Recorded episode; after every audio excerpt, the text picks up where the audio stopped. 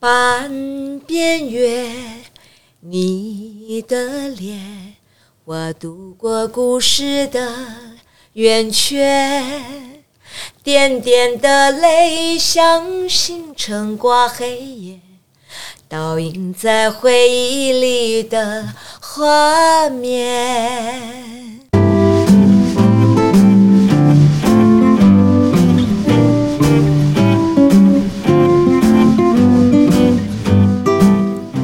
猪队友，大家好，我们是猪队友一起飞。哦，欢迎来到这个猪队友一起飞的节目哦。其实我们的听众朋友大概会注意到，说我们最近啊这一阵子，呃，我们邀请了很多这个女性的这个我们所谓的梦想家哈，来跟我们在不同的行业呢，我们跟跟我们分享很多他们在职涯的这个历程当中的一些很多心得的分享。那我们今天邀请到哈一位非常非常重量级的大咖哦，而且也是我的这个偶像哦，对，也是我们大家的偶像。哎呦，因为我从以前就看这个魔王，你要讲小时候，我没有讲，我没有讲，是我没有，其实就几年，就几年没没几年前，对对对对对呀，大家就是盯着那个超超级魔王大道在哦电视机前面。对，那你知道我最喜欢的是哪一位吗？我觉得应该是有小凤飞飞之称的对方林老师，对不对？没错。然后今天居然可以在现场见到方林老师，真的，他的声音真的超级好听哦。我们在用那个热烈的掌声来欢迎一下我们方林老师。呃，Daniel，还有我们沈佩老师好，还有我们呃，我们这个猪队友一起飞一起飞的好朋友们，大家好！哇，这个您刚刚讲到说你这个喜欢，我也很喜欢我们那个凤飞飞凤姐。嗯，小时候我是她的歌迷啊，那长大之后呢，誓言一定要当电视上的那个她。当然，我也知道我当不了那个她，可是我就在我自己的梦想世界当了。这样子的幻想中，自己是凤飞飞，我觉得心里好多好多的很多开心跟温暖。凤姐是我们这个共同的回忆哈，没错。那尤其是呃，凤姐在十年前离开我们哈，但是其实我们现在大家的所有的台湾人心中，哎，我们都会把这个方宁方方宁老师啊，这个当做是我们这个凤飞飞的一个呃缩影，对不对？呃，也不敢讲了。我我自己也其实跟着所有的好朋友来。呃，当我在舞台上在唱唱凤姐的歌的时候，其实我是跟着大家，把她很多的想法都在我的脑海里。嗯啊，我是这样子的，所以我觉得只有唯独靠这样子的一个信念，我才能够去呃唱她的歌的时候，我会很 enjoy，就是很享受它。对，然后我们其实在这个荧光幕前面看到的这个方宁老师，其实你看，不管是这个神韵哈，甚至这种气质，然后还有穿着打扮，还有歌声哦，其实真的都是这个跟这个凤姐惟妙惟肖了。唱歌出来带着笑容的这种哎，这种气质就是非常的风靡大家这样子。我我还要再学习，我觉得凤姐是崇高很崇高地位的那个偶像啊。对啊，方宁老师太客气了。那我们今天为什么有机会可以邀请到这个方宁老师呢？其实因为呃。在这个母亲节的前夕哈，在五月七号，那今年这个方宁老师啊，为我们准备了一场非常这个非常非常精彩的这个歌谣也疯狂的演唱会，对不对？对，而且高雄的人有福喽，太有福了啊！这这个应该讲说，日后可能也比较少机会在高雄。那因为这次刚好呃有这样子的机缘，还有一点，这个歌谣对我来讲，虽然我们讲的是歌谣，应该。呃，很广泛的，不止不只是台湾歌谣，还有东洋歌谣，甚至儿童歌谣啊。那我觉得歌谣对我来讲，应该算是一个很大的挑战，因为呃，认识我的朋友都知道我是客家人，嗯，客家人在讲台语，呃，天生像我，我比较少机会讲，我讲台语卡北练等哈。那呃，然后要唱台语歌。其实，在以前，我十年前我在驻唱，其实台语歌我也常常在唱，像包含那个时候给敖给敖啊，像像什么那个呃米奈加加你等，嗯，像这些歌曲都是常常都是点歌居多，所以我以前也也常累积了很多唱台语。虽然也许台语讲的不是非常非常的经典，可是我觉得在歌歌曲的，我觉得呃，就像香港人。来唱我们国语歌，他也不见得国语很标准嘛。对对对。可是你听起来是格外亲切。没错。我觉得就是大家把呃呃，把那种台湾民谣，就是我们试图的把这个台湾歌谣把它唱的温暖，我觉得唱到人心是最最重要的。对对对哎，咬字倒不是绝对的那么重要，对，嗯是那个感情，然后把它诠是释对。诠释情感的这种方式，啊，对，有时候你把咬字咬得太清楚，反而你就会觉得唱听听起来好像就不是那么的那么顺口。对，那个味道可能就少一点了，这样子。对对，是啊，而且我们南部的这些妈妈们哦嗯，哇，特别喜欢这个我们的台湾歌谣，嗯，嗯，对，所以我我这一次就是做了一个很大的挑战啊。那然后我这一次呢也力邀呃跟着我们凤姐呃巡回演唱会十几场的一个合作伙伴，也是业界很知名的制作人跟演唱会。那我们 B 哥啊，他啊叫、B 哥哎嗯柔恩琪，他是香港人，他是一个录音工程师啊。他早期是从呃这个滚石出来的，那他呃一直跟孟庭苇啊，还有王力宏，还有费玉清，这些都是他曾经一直都合作过的伙伴。我呢，我也很开心，虽然我这个不完全纯粹是舞台剧。那这次我请了这个赵自强老师，就是我们的水果奶奶赵自强老师，来当我们这个剧里的情境的指戏剧指导。哇，对，不过呢，赵老嗯师是因为跟我讲说，呃，方玲啊，你就把歌曲好好的给我唱好哈，那我会帮你设计一些情景，因为你还要背歌，还要去记剧本，太辛苦了。你就是好好给我唱好歌。啊，其他的事情就交给他了。是，太好了，啊有这么专业的大咖，哎那好像还有一位特别来宾。哦，对，这个也是很大咖的，这个这次也是下了重本啦，就像我的那个饼干一饼干样啊，对对对是我们沈文成大哥也来了，哇。哇。啊，我超爱听。我超爱听他去唱那个那个什么来来去后山来去逮当，啊。来可以逮当哇，那个我就觉得超喜欢听他唱歌，因为我我曾经跟沈哥合作过两三次啊，在外面的商业，嗯，那沈哥一直都是一个很有趣的一个对大哥对对，他真的是非常有趣。那我这一次就觉得说，哇，那个我自己就不不是很搞笑嘛啊。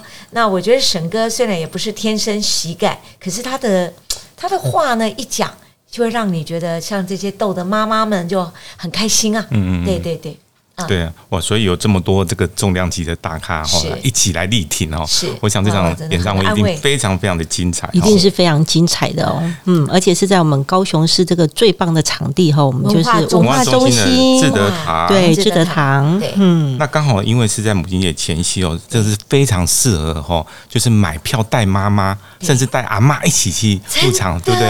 把当做一个很好的一个母亲节的礼物。哎，还有 Daniel，我我最我们最近啊，就是在想到一个计划啊。是，如果您在线上有收听到我们这个呃我们那个 Daniel 节目的好朋友啊，那也很欢迎。我们最近就是在计划征求这个，大概妈妈大概有七十，爸妈七十岁左右，就是你只要爸妈是在复古的年代，有黑白经典的照片给我们，那我们会致赠这个演唱会的门票两张。哇塞哇塞，这也太有我们我们征求惊喜了吧二十二十组照片，哦，对，哎，所然后以可以跟我们 Daniel 的节目是。啊来通报一声，可以吗？可以可以可以可以哦所以我们在播节目之前要赶快去去收集，偷偷摸摸不让别的听众的可可是可是，如果我们发现这个是翻拍版，真的是有一点点，呃应该讲说。照理讲，这个复古的这个黑白照啊，应该会落在这个爸爸妈妈应该是在七十岁左左右，七十岁左右，因为现在我们的手机非常方便，嗯你只要把它转到那个黑白复古，马上就呈现黑白了嘛。没有没有，哦他要到现场去。对我跟你讲，他要带爸妈到现场去，对这个听这个我们方林老师这个一定要的歌谣，我觉得这样才有意义。安排对，啊没错。对对哎呀，对那这个在质证，我觉得才比较有这个意义跟有价值。对对，然后我还可以跟方林老师合照一下，有没有？对不对？然后这些东西就会变成一个对哎很有纪念的一个母亲节。非常当然，因为我们的朋友也许爸爸或是妈妈刚好缺了老伴的哦啊，嗯那没有关系。就是说，你提供给我们的时候，假设我们把这个二十张给呃甄选完了之后呢，我们可能你要请你的女儿或是儿子来都没有关系。哦最主要我们是要我们是要这个黑白照片，就是这个主角对。能够到现场，哦，这样才有意义哈。有意义吗哦？那我们赶快报名，对。因为我爸爸九十二岁，啊，太好了，那我就是妈妈对啊，七十几岁。number，one 的第都在都在第一组哎，对，而且他们两位都在，而且他们而且他们都非常喜欢你，喜欢凤飞飞也喜欢对而而且他也是魔王大道的这个忠实的忠实的观众，太好了，我们第对一组客人已经现身啊，了，是好，那掌声鼓励一下嘛，对。耶！啊太棒了。我刚刚以为方林老师要说，诶，如果有缺伴的，要帮忙做媒合，另外扮演起这也样的一个可以啦漂亮的。角色如果那色。个您听到这个这个爸爸或是妈妈哈，来也可以帮方玲做媒啦。不是不是帮首要，条是是方你要首帮要首要条件之一呢，就是他可以帮方玲办一场演唱会。哦。哦，这个条件算科吗？诶会不会不会这个算是非常的这个宽松，对对 对，意思是说，这个金主很多人，应该有这样的诚意才有办法那个啊，对不对？嗯他可以打动芳心嘛，对不对？对对，所以我们也非常欢迎这个我们高雄的听众，一定要来支持我们这个高雄的女儿，我们芳玲老师。对，没错，一定要来支持，买票支持啊！我们现在在很紧急的告急当中啊。哦，因为因为这次接近那个演出的时间还蛮接近的，所以我们希望大家赶快来买票。对一定非常的精彩。我们刚刚听到这个剧透的这个内容，有没有？哇，一个比一个大咖这样子。嗯，那我们要不要请这个方林老师来介绍一下这次讲的这个台湾歌谣？其实它跨了不同的这个年代，然后其实涵盖不同的，不管是台湾歌曲或者是日本歌曲。对，哎，可不可以来介绍一下到底有哪些精彩的曲目？好，在我们早期啊，这个解呃还没有解禁以前，像《月夜愁》这首歌，月雪就在三沙楼，风吹微微，但太冷。那未来，好，这首歌呢是以前这个呃，就是禁唱的，禁禁唱的歌曲。哦，，在解严当中的时候是。对对，嗯所以呢，呃，在慢慢慢慢的后来被开放之后呢，那慢慢的在呃，我记得凤姐在一道彩虹的时候呢，啊，那时候她就有介绍了这首歌曲，嗯。那就有提到这样子的一个故事。那我想说呢，呃，让很多的观众朋友来来现场来听到回味这些歌曲啊、为什么这些歌曲在经过了好几十年之后，它到现在还是在一些爸爸妈妈心中，还有在我们呃年轻的偶像在经过翻唱之后，为什么还能够让这些年轻朋友记得这些歌曲？对，那我觉得一定有它特殊的意义存在。可能我们也透过这个这场演唱会经典的歌谣呢，我们也透过来介绍这些歌曲。那像比如说，呃，讲到邓宇贤老师啦，嗯一定要提到他的《四月望雨》。那《四月望雨》，我们都以为只是他的写呃一首歌曲，《四月望雨》是凤姐也是有唱了这首歌，可是呢，《四月望雨》是呃四季红、望春风、月夜愁、雨夜花组合成为《四月望雨》。对，四首的经典的歌，对，那我我自己个人呢，在我还没有很接触歌谣这样子的一个歌曲之前，我其实以前也不知道《四月望雨》呃，除了是一首歌以外呢，原来它是富含了这个邓宇贤老师的这四首歌的意境。那我觉得，呃，在在我们的网站可以看得到邓宇贤老师的这个呃专题的一个网官网可以介绍。那邓宇贤老师呢写了很多早期很多人很经典的爱情，以前年代的这个呃爱情故事呢都是比较含蓄的，啊，对啊，特别的美不像我们现在年轻人哇，那个很直接很直接哇，那个哎，那个等一下要不要去看电影？可能看电影之后隔天就来提亲了。对，还有提亲还算不错哦，了。提呃，我讲到提亲，好像讲到很复古了耶。年轻人没有搞这这一档事吧？对对啊对，，可能就是已经哇，快速战速决，对，当妈妈，然后可能就是等小孩子来当伴娘啊，不，这个小小花童，小花筒，对，嗯。现在是已经进步到这样子。那早期可能连手都不能牵，嗯，嗯，呃，我我爸妈那个年代，连对方是谁都没看过，对。只要人家来提亲，哎，就就答应了，就媒妁之言，这就是以前嘛，嗯。啊对。那我觉得时代的变迁，那我们现在呢，呃，年轻人喜欢快速，结果我们这个年代，我们喜欢回味。嗯嗯嗯，我觉得我是属于那种喜欢回味型的。我现在有时候如果有一个时光隧道机给我做，我好想回到以前的农业社会，我想要回到以前，因为唯独在以前，我可以我可以享受以前我的时光，能够听古老的音乐，我能够去听古老的唱盘，我可以再见到凤飞飞，这是我想要的。哦对，其实可能也是很多这个呃歌迷朋友心里很是。向往的事情，这样。对，对，有时候一提到凤姐，就会很多的鼻酸。嗯，所以我我这一次呢，其实比较大的主轴是以凤飞飞在在这个歌林时期啊，当然也有她后后期在科艺百代呃发行的这个想要弹同调啊啊，所以想要弹同调呢，为什么会发行这一张专辑？是呃，因为后来凤姐发现有很多未曾发表的这些台湾歌谣，歌谣所以他再度去把这些邀歌，把这些封存已久在可能在放在抽屉里，很多大师没有拿出来发表的歌，他就把它重新再再诠释。比如说像像想要弹同调里面有提到淡水暮色了，啊对还有阿尼爱心啊，还有一些歌曲像《期待》这首歌是高雄一位老师叫。王明泽老师写给凤姐唱的，他本身为高雄市艺文团体写了很多经典的台语歌啊，所以有一些歌收集起来，所以这次也是唱了很多很经典的啊、我们带来很多很经典的台湾歌谣。嗯，所以这一次的这个歌谣与疯狂的演唱会，嗯对这个方颖老师来讲，最大的挑战是呃台语的歌曲的诠释吗？对，所以我我打算就是说，把这些歌练好之后呢，可能在因为毕竟我不是台语人，我是客家人，嗯，那我觉得台语有很多的一些发音的技巧，我觉得也是不容忽视啊。那当然，最近我时间很紧迫，我要负责去卖票，我要负责去宣传，我要负责跑电台，还有要练歌，还要去运动，所以很多很多压力很大。那然后呢，我把这些歌曲准备好了之后呢，呃，我会去找一位老师来帮我一些可能比较需要注意的发音，再帮我来纠音，这样的，我觉得这是对来听这场演唱会的朋友负责任。虽然可能没有办法像台语人那么的标准，可是我觉得就是把它听成香港人来唱国语歌那么好听的感觉，有温暖。啊，我我觉得应该观众不会太嫌弃我不会不会，一定会有一种另外一种呃方颖老师自己的这个韵味跟味道这样啊子。，谢谢。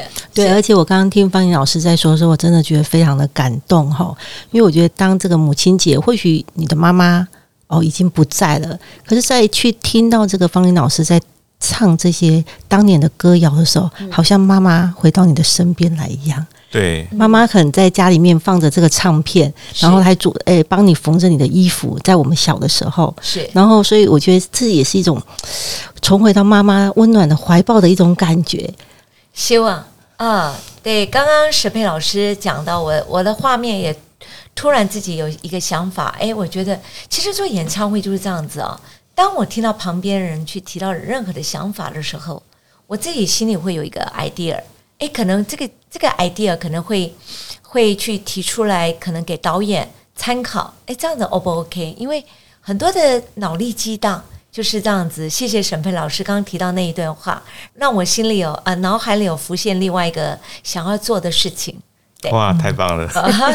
就感觉这个五月份五月七号的这个演唱会会有有更多不同的激荡跟这种火花出来哦。尤尤其是在这个疫情这个年代当中哦，其实我觉得我们心灵上面真的好像缺了一点什么的东西，这样子。对。那其实歌声有音乐是非常能够疗愈的，非常抚慰人心的力量。对，是其实我我我觉得，虽然需要朋友来帮忙购票支持啊，其实呃，当然因为制作有成本嘛啊，然后我一直希望就是说，因为这次其实我们一直希望走很平价，让就是说让很多朋友，呃，我我以前就一直在想过，今天假设自己就是一个金主的时候，我根本不需要人家来买票，我就大力放手，让大家一起这个免费来听歌。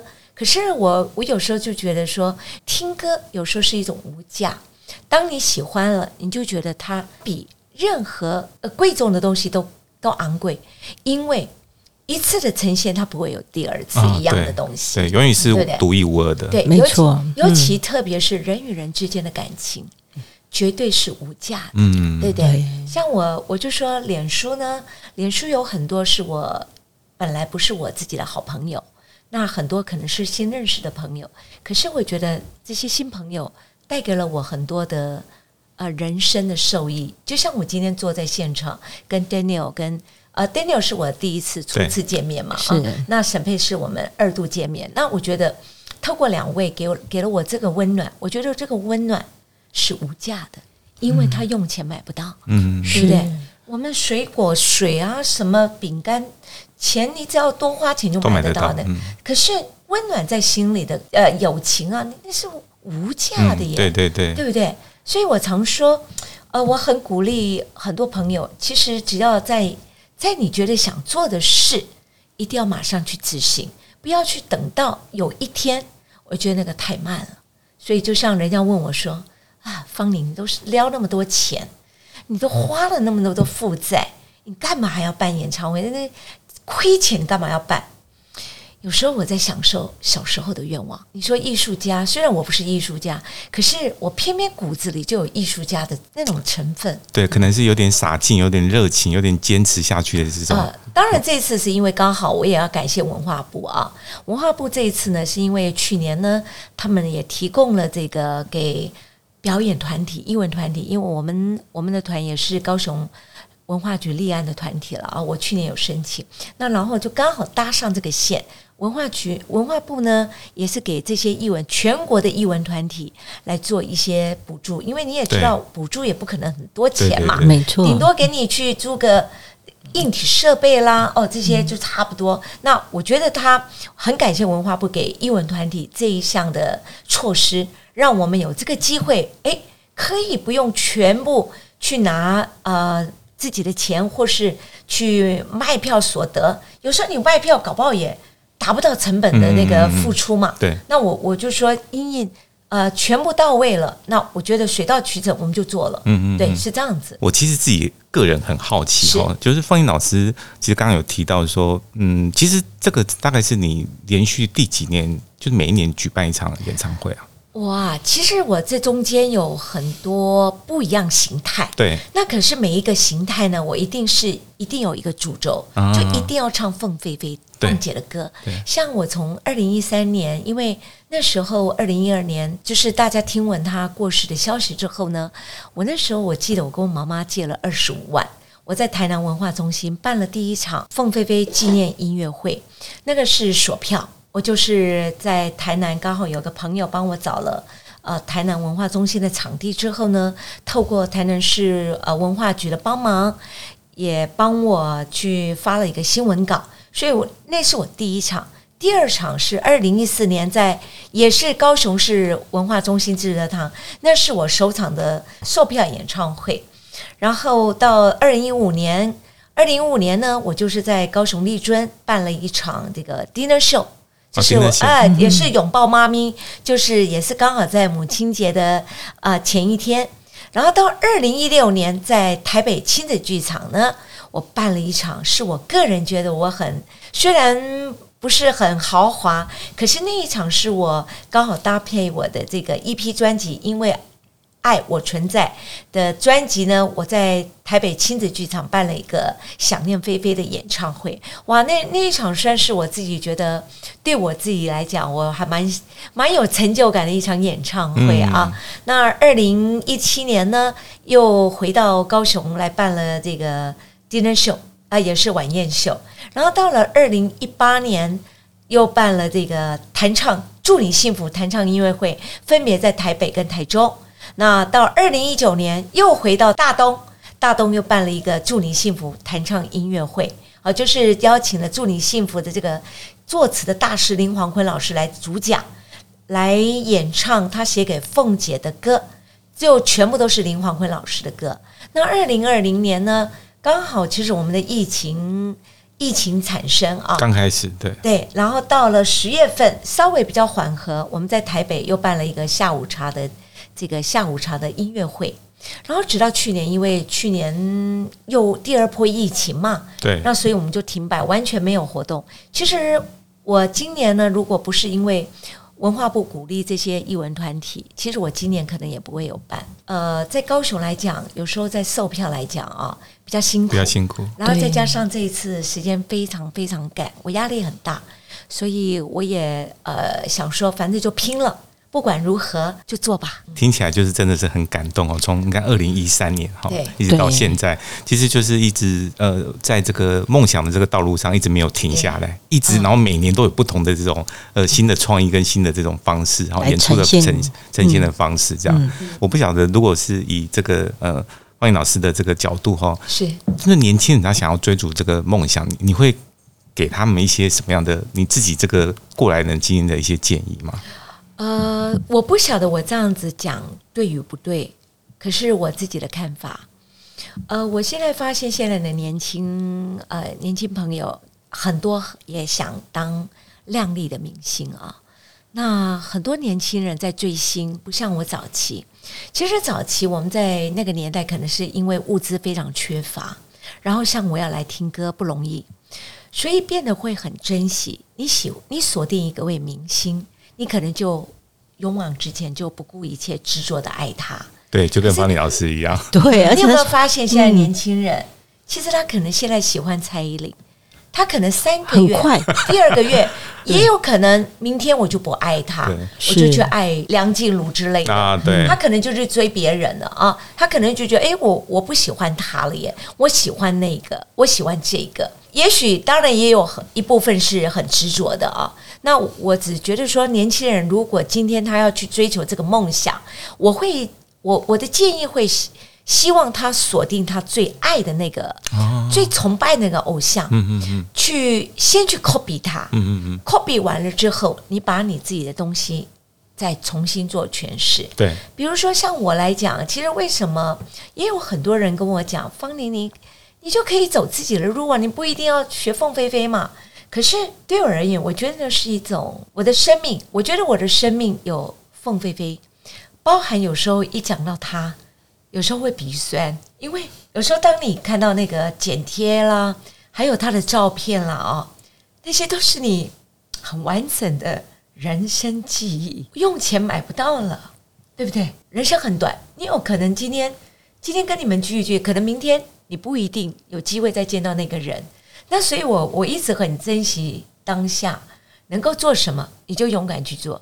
你要去追梦，你要去当想要当明星，你就去去做比赛，比赛最快，因为比赛是最容易让大家看到能力的、能力发挥嘛，对不对？就像当初我要去报名魔王，对，也没有人推荐我啊，包括我身边很多位他们常上了那个龙兄虎弟的人，从来没有人跟我推荐你去上张飞的节目。为什么？当你跟他可能交情没有够深，他觉得未必要，人家没有权利要帮你，哎，对对不对？你只能靠自己去争取。那我我我觉得说，凡事靠自己，一切的人生掌握在自己的手上。你想要怎么做？当然，我觉得贵人很重要。你有贵人提拔你，那我觉得你可能呃少走了别人很多的颠簸的路，嗯。对不对？那我觉得我没有这种环境，嗯。我必须要自己来。嗯嗯，那所以我觉得我呃，我也很感谢这个当初魔王这个节目，让我呢虽然我没有很大的名气，可是我觉得呃，只要我自己完成我自己的梦想，还有小时候我想要做的那件事，不管人家怎么说，你做你自己。我觉得当我穿上那套西装，在当他的模样的时候，呃，虽然我不是他，我也没有办法取代他，我在跟着大家走回那个记忆，我觉得就很美。因为把凤飞飞放在心中是一件美的事，而不是一定要常常挂在嘴边说、哦、我多爱凤飞飞。我觉得那是骗人的。我就是因为崇拜他，我才会想要唱歌这一件事。可能如果我的生命小时候没有他，我可能到现在不是歌手，我可能是去去卖饼干去了，啊对不对？饼干也很好吃，对 对，所以，我们待会回来也要请这个方颖老师来聊一聊他的这个斜杠，他的斜杠人生哦。我们稍后回来。